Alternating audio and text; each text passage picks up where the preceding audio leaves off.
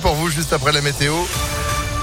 Et puis l'info, c'est avec Florian Lafont. Bonjour. Bonjour à tous. Nouvelle promesse de cesser le feu. La Russie s'est dit prête à mettre en place des couloirs humanitaires dans plusieurs villes ukrainiennes ce matin à 8h, heure française, pour permettre l'évacuation de civils.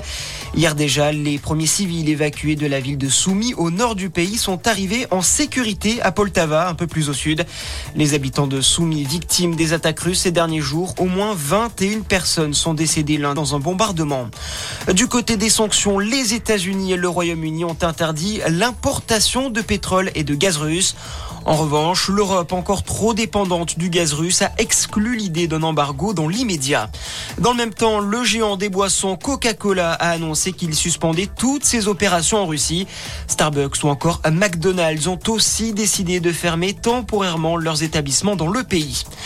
Dans le reste de l'actualité, Ivan Colonna n'est désormais plus considéré comme un détenu particulièrement signalé.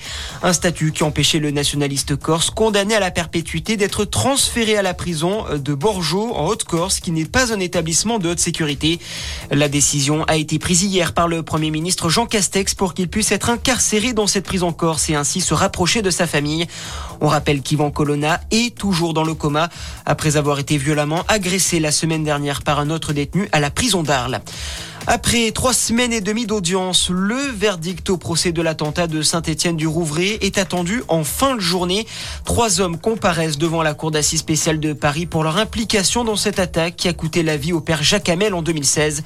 Des peines allant de 7 à 14 ans de prison ont été requises. Et puis le foot, Paris doit désormais terminer le travail. Le PSG se déplace ce soir sur la pelouse du Real Madrid en huitième de finale retour de la Ligue des Champions. Les Parisiens s'étaient imposés 1 à 0 match aller.